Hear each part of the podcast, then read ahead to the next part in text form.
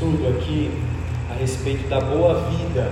Nós temos visto diante da palavra de Deus como é que podemos ter uma vida feliz, alegre, uma vida considerada boa diante do Senhor. Temos visto aí a respeito da nossa existência segundo a palavra. O que é que a Bíblia nos orienta a respeito dessa vida aqui? E hoje nós vamos estudar sobre a ordem natural, o certo e o errado. Nós vamos ver como isso se desenrola na nossa vida. E nós vamos ter o texto base lá em Romanos, capítulo 2, do versículo 14 até o versículo 16. Os irmãos podem abrir aí comigo. Carta do apóstolo Paulo a Romanos, capítulo 2, do versículo 14 até o versículo 16.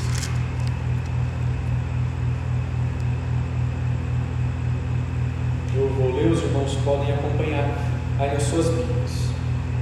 Romanos 2, do 14 ao 16, diz o seguinte: Quando, pois, os gentios que não têm lei procedem por natureza de conformidade com a lei, não tendo lei, servem eles de lei para si mesmos.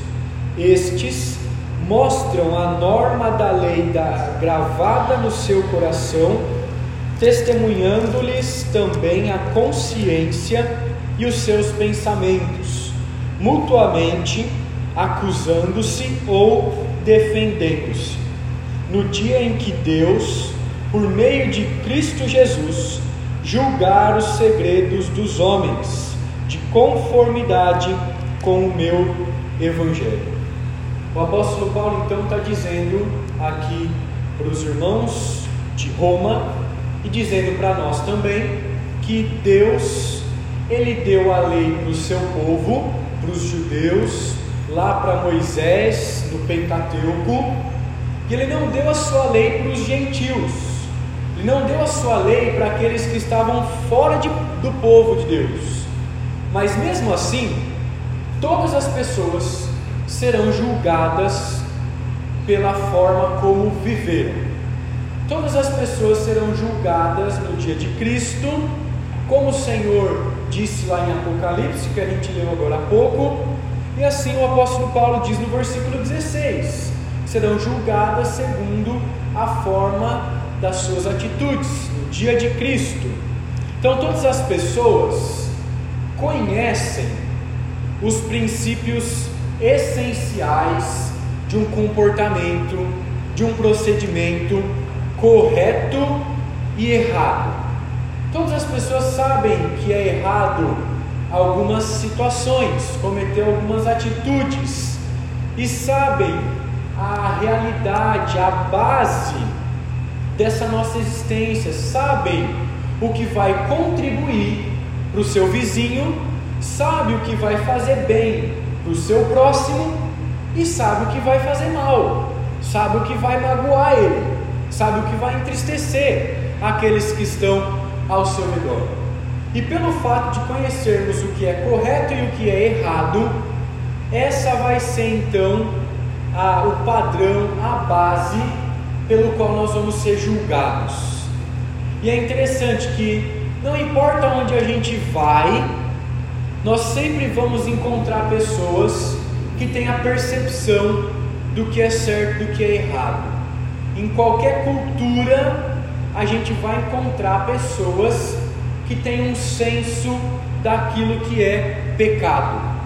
Pessoas com medo do julgamento, pessoas que fazem qualquer tipo de atitude na tentativa de justificar, de expiar os seus erros, de terem o perdão, de poderem uh, ter as suas transgressões limpas, na tentativa de apaziguar, de tranquilizar a ira dos seus deuses. Não importa qualquer época que a gente esteja, qualquer lugar que a gente vá, qualquer pessoa que a gente tenha contato, nós podemos perceber que existe um juiz interior de cada uma das pessoas que as orienta a fazer o correto, o errado, que as ajuda a entender que aquilo que ela está fazendo é ruim e que aquilo que ela está fazendo é bom. E a Bíblia chama isso de consciência, que é o que o apóstolo Paulo fala no versículo de número 15, que eles estão testemunhando também a consciência, que eles têm algo dentro de si que os faz refletir na sua caminhada. Então, todo ser humano é criado à imagem de Deus, como nós já estudamos várias vezes aqui na igreja. Só que o pecado ele ofuscou, o pecado deturpou essa imagem na vida do ser humano. Só que o ser humano ainda tem a capacidade de fazer aquilo que é bom. Ele tem a capacidade de discernir, de entender o que é correto ele ainda continua na humanidade, essa imagem de Deus continua se desenvolvendo ali nos filhos de Deus e é de forma deturpada, ofuscada naqueles que não conhecem o Senhor. O grande problema é que pós-queda o homem vive para satisfazer as suas concupiscências, o seu desejo, desejo da carne, desejo dos olhos e a soberba da vida, como a gente encontra lá em 1 João. E é interessante que o homem, a mulher, após a queda, vive mais no pecado do que vive para Deus. Vive mais se entregando aos prazeres do mundo do que se voltando para o Deus verdadeiro que detém a salvação. Então, cada pessoa caída e corrupta, ela procede segundo a sua inclinação, ela procede segundo o pecado, e ela decide com base naquilo que pensa estar certo ou naquilo que ela pensa estar errado. E o apóstolo Paulo define isso quando ele fala para nós que eles servem da, de lei para si mesmos. As pessoas do mundo, elas não conhecem a palavra de Deus, elas não têm a salvação e elas mesmas ditam o que vão fazer, o que é certo e o que é errado. Elas acham que o que elas fazem está bom e é o correto a se fazer, mesmo pecando. Elas sabem até que é errado roubar, que é errado matar, que é errado trair, que é errado mentir. Elas podem até evitar cometer esses pecados, só que o problema é que elas não conseguem viver sem pecar. Elas podem evitar esses pecados escandalosos no mundo, mas não conseguem viver sem pecar. Enquanto nós estamos estudando aos domingos aqui pela manhã, que o crente ele é livre da culpa do pecado, ele é livre do poder do pecado. Já o descrente, o filho do diabo, aquele que vive no mundo, ele vive na culpa, ele vive dominado pelo pecado, ele não consegue parar de viver na iniquidade. Então ele se abstém de alguns pecados, ele não comete aqueles que ele acha que são mais feios, aqueles que são ruins diante da sociedade mas ele vive na prática do pecado, vive envergonhando a Deus, vive com todos os seus vizinhos, todas as pessoas, sabendo que ele não é um filho de Deus. Então a nossa consciência, ela acusa a nós mesmos, os filhos de Deus, mas acusa também aqueles que não são filhos de Deus. A consciência é um instrumento colocado na vida ah, do ser humano, da parte de Deus, para fazer que o ser humano perceba que ele está vivendo em pecado, mas também para que ele perceba que está no caminho certo. A consciência faz isso. Ela tanto acusa de cometer pecado, como ela diz para nós: olha, você está fazendo isso certo. O descrente, o infiel, o incrédulo, ele faz coisas boas. E ele sabe, ele percebe nisso que ele está fazendo coisas boas por causa da sua consciência. Então, um descrente, aquele que é caído e ama mais o pecado do que a Deus, ele não está vivendo a solta aí na sua rebeldia com o propósito de chegar no ápice, no ponto alto da sua maldade, mas também ele vive pecando, ele vive fazendo o que é errado, ele não chega ao ponto alto de cometer os piores pecados e viver no profundo do seu pecado constantemente, mas ele vive pecando e ao mesmo tempo consegue fazer o bem também. É isso que o apóstolo Paulo está dialogando e tentando clarear no pensamento da igreja daquela época e na nossa mente também. Então, para a gente saber como agir de modo a ter uma boa vida, é preciso saber distinguir entre certo e errado. É preciso entender o que é que nós estamos fazendo. Como isso é possível? Como é que a gente consegue perceber se eu estou vivendo bem ou se eu estou vivendo mal? Como é que eu consigo discernir essas coisas? O cristão, ele deve adotar a Bíblia como a base de fé e conduta de crença, mas também de prática. Agora, será que existe um padrão de conduta universal? Será que todas as pessoas podem saber se estão fazendo o certo e o errado? Porque o apóstolo Paulo afirmou que os gentios, os descrentes, não temem a Deus, não têm a lei de Deus, mas eles têm consciência. Será que existe um guia de certo e errado que esteja disponível a todas as pessoas, mesmo as não cristãs? E nós vamos tentar desvendar essas perguntas e tentar perceber então o que é que a Escritura, o que é que esse texto nos instrui. Então, o primeiro ponto dessa nossa lição é a respeito de uma ordem natural. E a gente pode perceber, olhando para a existência, olhando para o mundo, olhando para a vida, que existe uma ordem natural nítida, que existe uma ordem natural para todas as coisas, que existem certos ah, ciclos na natureza, que existem certas leis que acontecem diariamente que não mudam e todo mundo respeita, todas as pessoas compreendem. E existe uma variedade de leis e de regras, como por exemplo, ah, no ato de plantar e de colher, no ato de trabalhar com a agricultura. O próprio Senhor Deus, lá em Gênesis capítulo 8, versículo 22, declarou o seguinte: está em azul: Enquanto durar a terra, não deixará de haver sementeira e seu e ceifa, frio e calor, verão e inverno, dia e noite. E essas coisas continuam a existir. Aquele que planta e cuida do seu plantio, ele vai colher. Quando o dia se finda, surge a noite.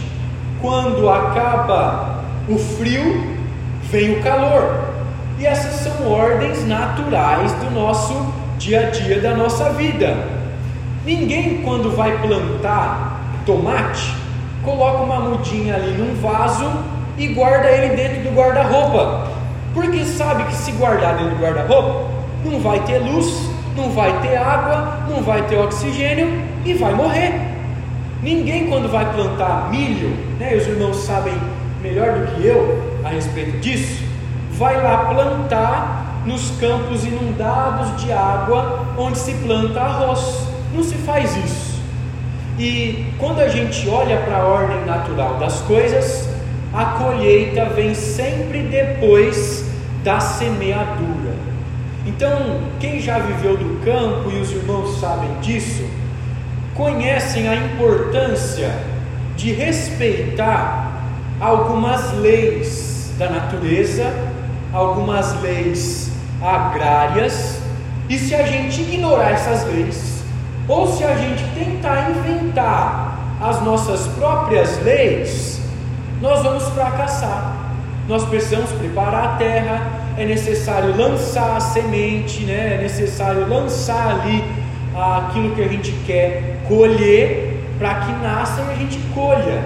A gente não pode quebrar a ordem natural. A gente não pode colher sem plantar. A gente não pode colher sem que a raiz brote, cresça, comece a dar os frutos, comece a dar aquilo que a gente plantou.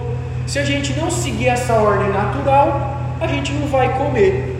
E da mesma forma, dessa ordem natural, ela impulsiona o nosso comportamento em diversas áreas da nossa vida, fazendo com que ah, os nossos comportamentos sejam de um jeito e não de outro.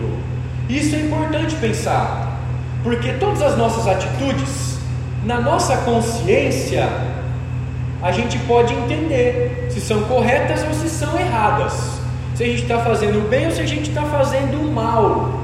E a gente chama isso de ordem moral, a moralidade, a prática das nossas obras, a qual começa em certo sentido com a tentativa de compreender o comportamento humano e é primeiramente uma resposta à ordem natural. A nossa consciência, a nossa vida nesse mundo, ao olhar para as leis da natureza, ao ver como os animais funcionam a vida deles, ao ver como a nossa plantação, as flores, a colheita funciona, nós podemos perceber também que existe uma ordem natural para o nosso comportamento.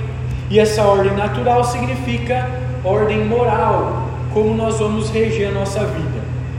Então, a gente precisa entender que nós precisamos reconhecer que nossa vida deve respeitar as indicações da ordem natural. Nós precisamos cumprir com aquilo que nós desfrutamos na realidade. E muitas vezes nós queremos agir exatamente segundo a nossa vontade, sem levar em conta como as coisas realmente são. Nós precisamos entender que muitas vezes não é o nosso desejo que vai acontecer, que muitas vezes não é aquilo que a gente quer que vai acontecer, mas é aquilo que está determinado pelo Senhor que vai acontecer. A ordem natural das coisas, aquilo que acontece diariamente. Então os cristãos, eles creem que o mundo é de maneira que é, porque Deus planejou assim. O sol, ele aparece pela manhã e sai à noite, porque Deus planejou assim. A gente passa o tempo da nossa vida, a gente dorme, a gente come, a gente bebe água, porque Deus projetou o corpo humano para viver assim. O mundo não age hoje como inteiramente era para acontecer, era para viver, mas sim, ainda a gente pode perceber a perfeição da parte de Deus. Quando a gente olha lá para o fim da criação, Deus no sexto dia ele para e olha e observa o que ele fez e declara que eis que tudo é muito bom. Tudo que Deus fez é bom e perfeito e vem da sua palavra vem do seu ser perfeito. E antes que o mal tivesse afetado a criação, causado doenças e transtorno de personalidades, o pecado se adentrasse a esse mundo, tudo acontecia de forma perfeita, tudo acontecia de forma boa, agradando o Senhor. O pecado entra na humanidade então e aí o homem passa a desonrar o Senhor. Os animais começam a se rebelar contra o homem. O homem trabalha e planta e muitas vezes não colhe por conta do pecado, do castigo que Deus promoveu na humanidade. Então Deus ele criou todas as coisas. E o que Deus criou, o que Deus planejou é natural. O que Deus fez é belo, é bonito, é perfeito.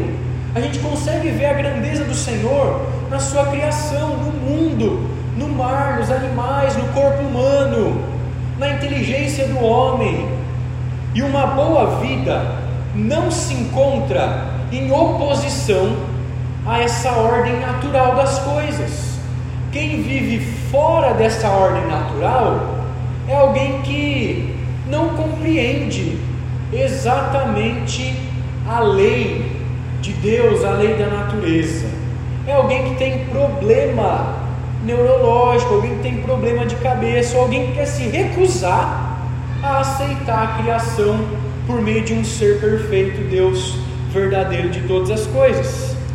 E daí então, o segundo ponto dessa nossa lição é a respeito exatamente desse dom de discernir entre o certo e errado. A gente acabou de refletir que existe uma ordem natural, que Deus criou todas as coisas, e aquele que não quer reconhecer é alguém que se recusa a perceber a grandeza do Senhor, ou é alguém que tem problema, não consegue pensar direito, que sua consciência é afetada, como a gente estudou semana passada, por problemas psíquicos, neurológicos, autismo, síndrome de Down, porque aquele que para para pensar na vida consegue perceber a criação perfeita do Senhor e que o mundo existe por causa de uma mente inteligente que é o próprio Deus. E daí então, de onde vem esse dom de discernir entre o certo e o errado? As crianças, elas, desde pequenas, conseguem a receber, começam a receber, conseguem perceber aquilo que é certo e é errado. Elas recebem orientações dos seus pais desde pequenas sobre o que elas devem fazer e como fazer. Mas quando elas vão crescendo, elas precisam aprender como saber a diferenciar entre o certo e o errado. Elas precisam reconhecer que bater no coleguinha é errado. Elas precisam reconhecer que roubar alguma coisa na sala de aula do coleguinha é errado. Elas precisam reconhecer que xingar um adulto, não respeitar, falar mal a, a, daquela pessoa que é mais velha que ele, é falta de honra, é desonrar, é falta de respeito. E os pais precisam começar a promover isso na vida dos filhos. E quando eles vão ficando mais velhos, adolescentes, jovens, eles precisam discernir isso. Na adolescência, eles já podem tomar decisões que vão afetar toda a vida deles. E é fundamental nessa idade da juventude, quando eles estão crescendo, começando a tomar decisões, que eles possam saber discernir entre o certo e o errado. Todas as pessoas precisam saber interpretar o mundo. Todas as pessoas precisam saber interpretar as direções que o mundo dá. Todas as pessoas precisam perceber o caminho que elas estão trilhando e saber o que devemos fazer ah, para tornar a vida mais fácil. Então, o que realmente assusta é não ter direção. Pessoas que vivem por aí sem um controle da vida, sem tomar decisões corretas, sem saber discernir o que é certo e errado, isso assusta e deve causar temor àqueles que não temem, que não servem ao Senhor Deus. Mas a ordem natural, ela nos dá uma direção. Aquilo que a gente acabou de ouvir, a ordem da criação, do próprio Deus, da moralidade, nos dá uma direção para que vivamos racionalmente, pensando, refletindo nos limites da realidade física mas também biológica da vida. E a gente precisa refletir nas coisas que acontecem. A gente precisa parar para pensar nas nossas atitudes. Todo cristão, todo ser humano deve parar para pensar se está promovendo bem ou mal na vida. E essa é a base libertadora da verdadeira moralidade. A reflexão, a razão, colocar a mente para funcionar, pensar nas minhas atitudes, o que eu tenho feito, e esse reconhecimento da ordem correta da vida é a sabedoria. Nós só vamos ter o reconhecimento dessa ordem natural, nós só vamos ter uma vida correta se nós adquirirmos sabedoria da parte do nosso Deus. Então, discernir entre o certo e o errado é descobrir a verdade sobre a vida, é descobrir como as coisas realmente funcionam, sobre o que faz o mundo funcionar e sobre como devemos viver para nos encaixarmos em seu propósito. Nós estamos aqui nesse mundo com um propósito, nós precisamos cumprir as ordens naturais do mundo, e essa ordem natural está totalmente ligada à criação e o propósito do Senhor. Então, no entendimento cristão, mais uma vez, o mundo foi planejado de tal maneira que dá a cada um de nós a noção de como as coisas devem ser.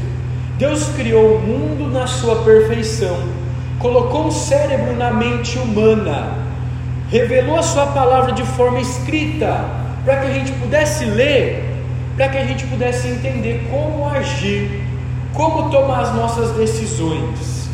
Mas a fé cristã também ensina que o mundo não é como deveria ser por causa do pecado.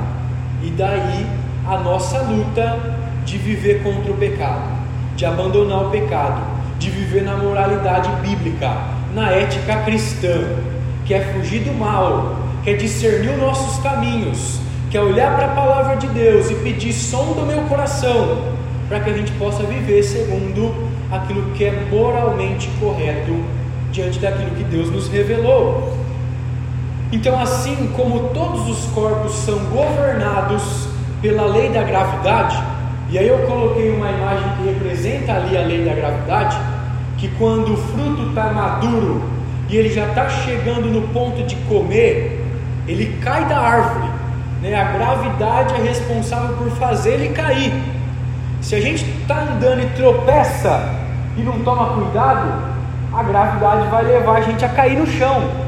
A lei da gravidade vai fazendo alterações na existência nesse nosso mundo aqui, e isso foi desenvolvido por Deus, é algo físico, é algo gravitacional que ninguém pode fugir dessa lei da gravidade, porque se não tivesse gravidade aqui, todo mundo poderia voar, né? todo mundo poderia pular e alcançar as nuvens, mas Deus fez as coisas para acontecerem assim, e todos os organismos vivos são orientados e governados pelas leis biológicas.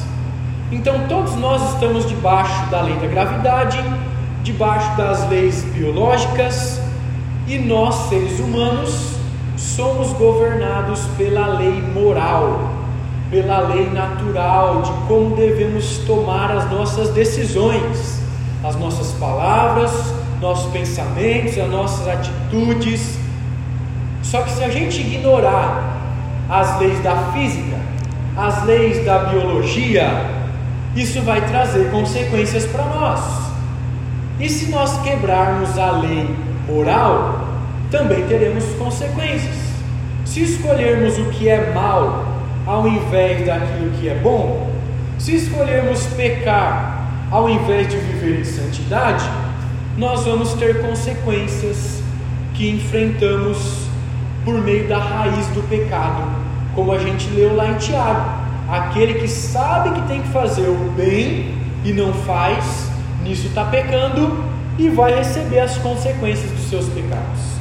Como é que a gente pode entender um pouco melhor essa capacidade de discernir entre o bom e o mal, entre o certo e o errado, a respeito da nossa consciência?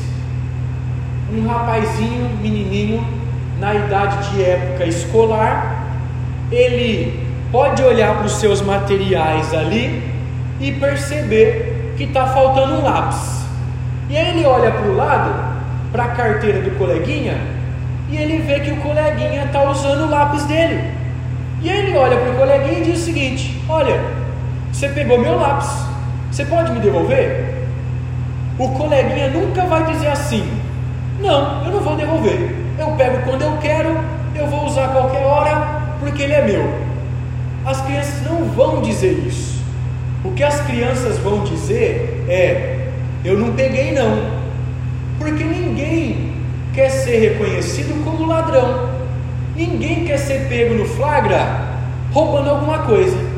Tanto que os ladrões, os bandidos, eles planejam os assaltos para ir uma hora, para ir num lugar, quando ninguém vai perceber. E as crianças desde pequenas são assim também. Elas não falam, eu peguei mesmo e eu vou usar e vou ficar comigo. Elas mentem, a gente mente, fala, não, eu não peguei não, não, eu não fiz isso, eu não pensei nisso não. E sabe que é errado pegar o que é do outro, sabe que é errado usar o do outro para o benefício dele. Outro exemplo para a gente entender melhor a respeito da moralidade, de fazer o que é certo e errado, é a gente imaginar a seguinte situação: existe uma idosa que ela está na beira da rua com sacolas esperando o semáforo fechar para ela poder atravessar a rua e aí do nada você passa do lado dessa senhora que está carregando um peso. E aí existe três possibilidades de atitudes que a gente pode ter. A primeira é ajudar a senhora a atravessar, pegar lá algumas sacolas dela e deixar com que ela possa atravessar mais tranquilamente na rua. A segunda possibilidade, que é o que acontece muitas vezes, é passar por essa senhora, nem ligar, ignorar e ir embora, que é o que muita gente faz, né? Quando tem um mendigo pedindo dinheiro na rua, quando tem alguém mal cheiroso, fedido, que passa perto da gente, a gente vai logo embora. E a terceira possibilidade, diante dessa senhora, é empurrar ela para o meio da rua, ela cai e alguém atropela e mata ela. Só que o que a gente pode pensar e entender dessa situação aqui? Todo mundo sabe o que é certo de fazer, que é o número um, né? Pegar a sacola, ajudar a senhora a atravessar a rua. Mas nem todo mundo faz o que é certo, que é a segunda possibilidade. Muita gente passa, nem olha, finge que não viu e não ajuda. Mas todo mundo sabe que a terceira possibilidade de jogar a senhora na rua para o carro passar e ela morrer, é errado. Todo mundo sabe que maltratar alguém é errado. Todo mundo sabe que diante da vulnerabilidade, diante da fraqueza, a gente ir lá e fazer o mal para as pessoas, isso é errado. E a gente sabe que o certo a fazer é ajudar, é estender a mão. Mas muitas vezes a gente não sabe, não faz, não coloca em prática tudo isso. Então muitas vezes a gente tem o conhecimento do que é certo e o errado e a gente não age conforme isso. A gente sabe que se colocar a mão no fogo vai doer e vai arder. Isso é errado, a gente não precisa fazer isso. E a gente sabe se pegar a mão de alguém e colocar no fogo também é errado também, vai doer, vai machucar o outro. Só que muitas vezes a gente não para para pensar nessas situações. Então a lei moral, ela é auto-evidente. Todo mundo consegue perceber o que é certo e errado. Só que isso não quer dizer que todo mundo acerta, fazendo o que é certo o tempo todo, do mesmo modo como as pessoas não acertam a tabuada quando a gente pergunta rapidinho para alguém quanto é 8 vezes 5. A pessoa logo de cabeça não vai saber às vezes e às vezes dá uma resposta direta e erra. Então, assim como na questão da tabuada, todo mundo aprende, todo mundo estuda, todo mundo lá na escola vê e sabe como tem que fazer, e às vezes erra, na lei moral, na vida também é assim.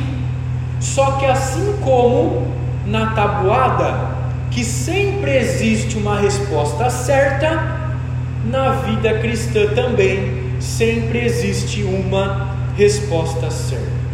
A gente sabe que o estupro sempre é errado, em todo momento, em toda a sociedade, seja no passado, seja no futuro. A gente sabe que a mentira sempre afeta negativamente as pessoas. E se a gente aceita a mentira, nós estamos ah, enganando, nós estamos precisando passar por cima da nossa consciência para aceitar a mentira. A gente sabe que a consciência ela nos acusa, a gente sente culpa diante de uma situação errada. Todos nós já fizemos alguma coisa errada e depois, quando deitamos a cabeça no travesseiro, o nosso pensamento, a nossa consciência ficou acusando lá: ah, eu fiz isso de errado, eu não deveria fazer. Todo motorista que atropela alguém e vai embora, não para naquele momento, não querendo assumir o erro, assumir a culpa, assumir o que ele vai ter que pagar. Depois, quando ele vai embora, ele é acusado e com certeza na sua cabeça lá fica latejando o pensamento de que ele fez aquilo de errado. Mas é interessante que hoje em dia os psicólogos, ah, os responsáveis pela área da saúde, do pensamento humano, principalmente aqueles que são da área de Freud, né, que são os profissionais freudianos, eles dizem que você pode se sentir culpado, que nós nos sentimos culpados, mas isso não quer dizer que alguém pode olhar para a gente e nos acusar do nosso erro e nos acusar de ter tido um comportamento errado. Ninguém pode chegar para nós e dizer: você está pecando, você está fazendo essas coisas erradas. Você não pode aceitar isso na sua vida. Porque os psicólogos modernos, pós-modernos, como a gente estudou semana passada, eles dizem para nós que a, a, nossa saúde mental, que a nossa culpa não é uma coisa boa. E a gente tem que excluir a culpa da nossa vida.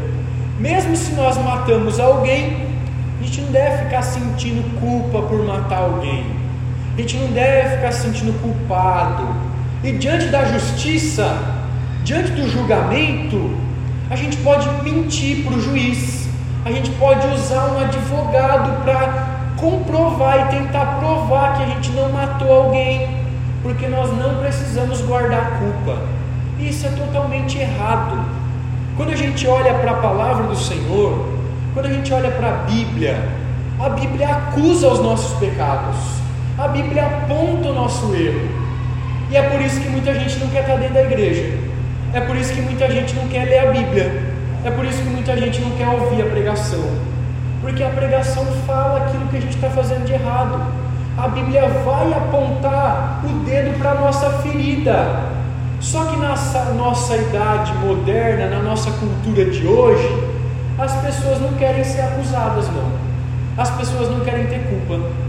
Prova disso é que muitos profissionais da área da saúde mental, os psicólogos aí da linha freudiana, eles dizem que a gente não precisa ficar levando em consideração a nossa culpa.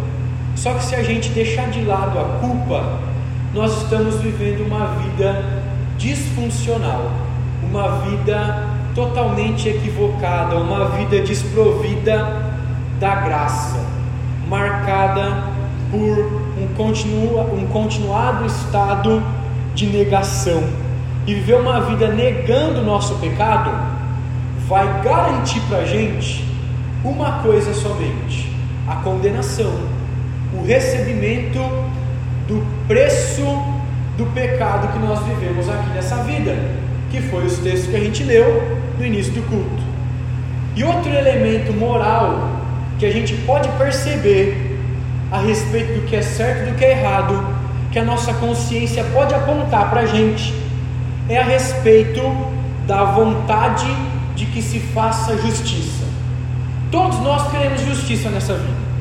Todos nós queremos que os malfeitores, que os ladrões, que os assassinos recebam o preço por aquilo que eles fizeram, recebam aquilo que eles merecem e isso é um dos papéis dos governantes, dos presidentes, dos prefeitos, dos vereadores, das autoridades. de refrear o mal que acontece no meio da humanidade. Quando alguém trapaceia, quando alguém usa de maldade para se sobressair, quando alguém não quer reconhecer o erro em benefício próprio e o outro sai perdendo, a gente fica furioso, a gente fica bravo por causa das injustiças que a gente está sofrendo. Mas a Bíblia nos afirma que cada pessoa vai receber o que lhe é devido, seja recompensa na vida eterna, ou seja castigo no lago de fogo sofrendo. E esse é o significado da justiça.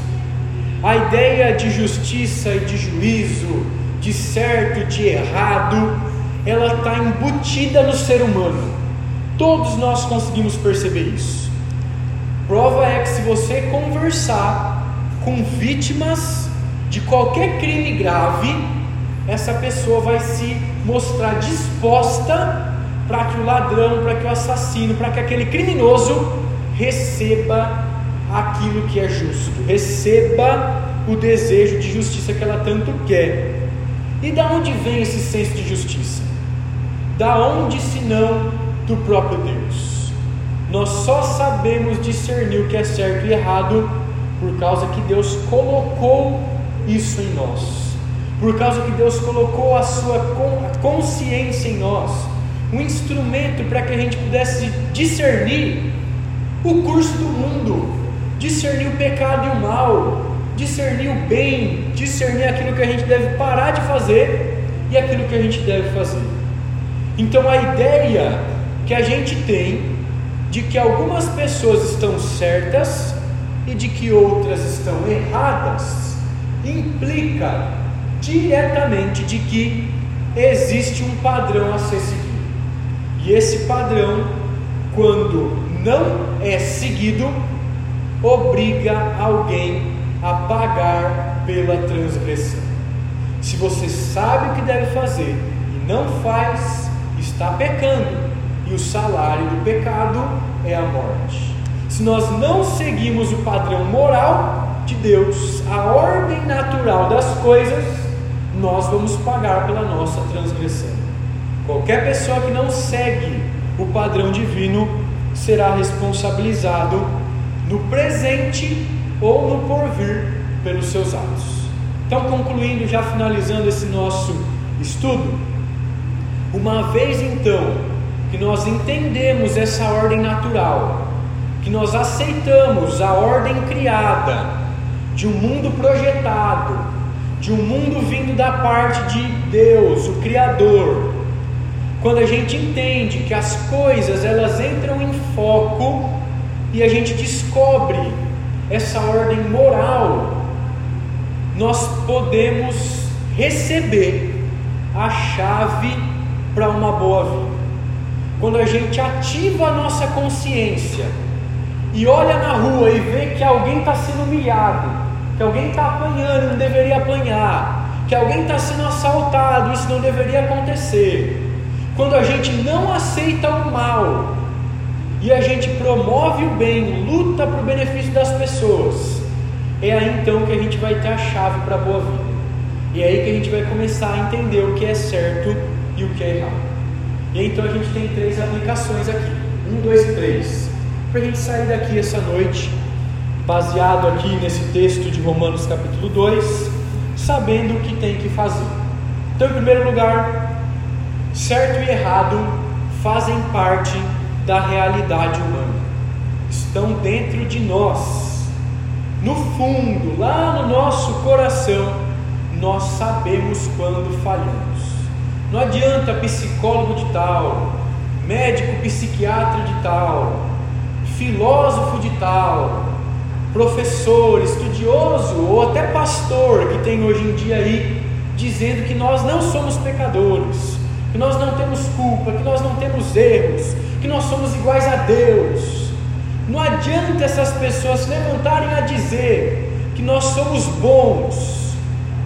Nós não podemos aceitar esse tipo de afirmação, porque o certo e errado, essa realidade humana, está dentro de nós.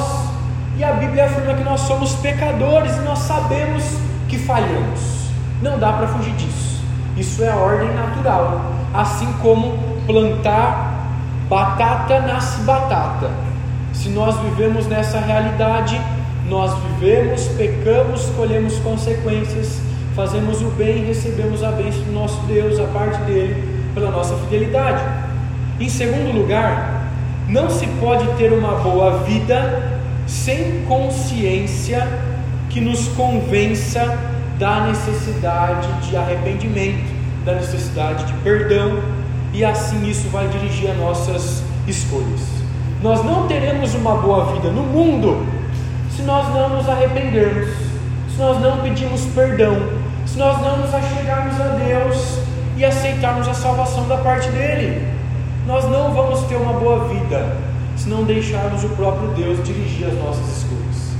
E em terceiro e último lugar, aqueles que abrem os olhos para o Criador, para o Deus soberano, dono da salvação, aqueles que abrem os seus olhos para a justiça, para o bom senso, para a ética, para a ordem moral, recebem as melhores coisas da vida, recebem essas coisas boas em plena medida, conforme o Senhor vê por bem necessário nos conceder. Então nós precisamos nos achegar ao Deus Criador, nós precisamos alertar a nossa consciência do bom senso, da ordem moral, da justiça, do que é correto fazer e alertar os nossos olhos de qualquer pensamento, de qualquer atitude errada, porque assim nós agradaremos e exaltaremos o nosso Deus e conseguiremos cumprir o propósito aquele o qual ele nos criou e desfrutar de uma boa vida aqui nessa terra. E eu queria convidar os irmãos para nós orarmos mais uma vez, para que Deus clareasse no nosso coração, no nosso entendimento essas verdades.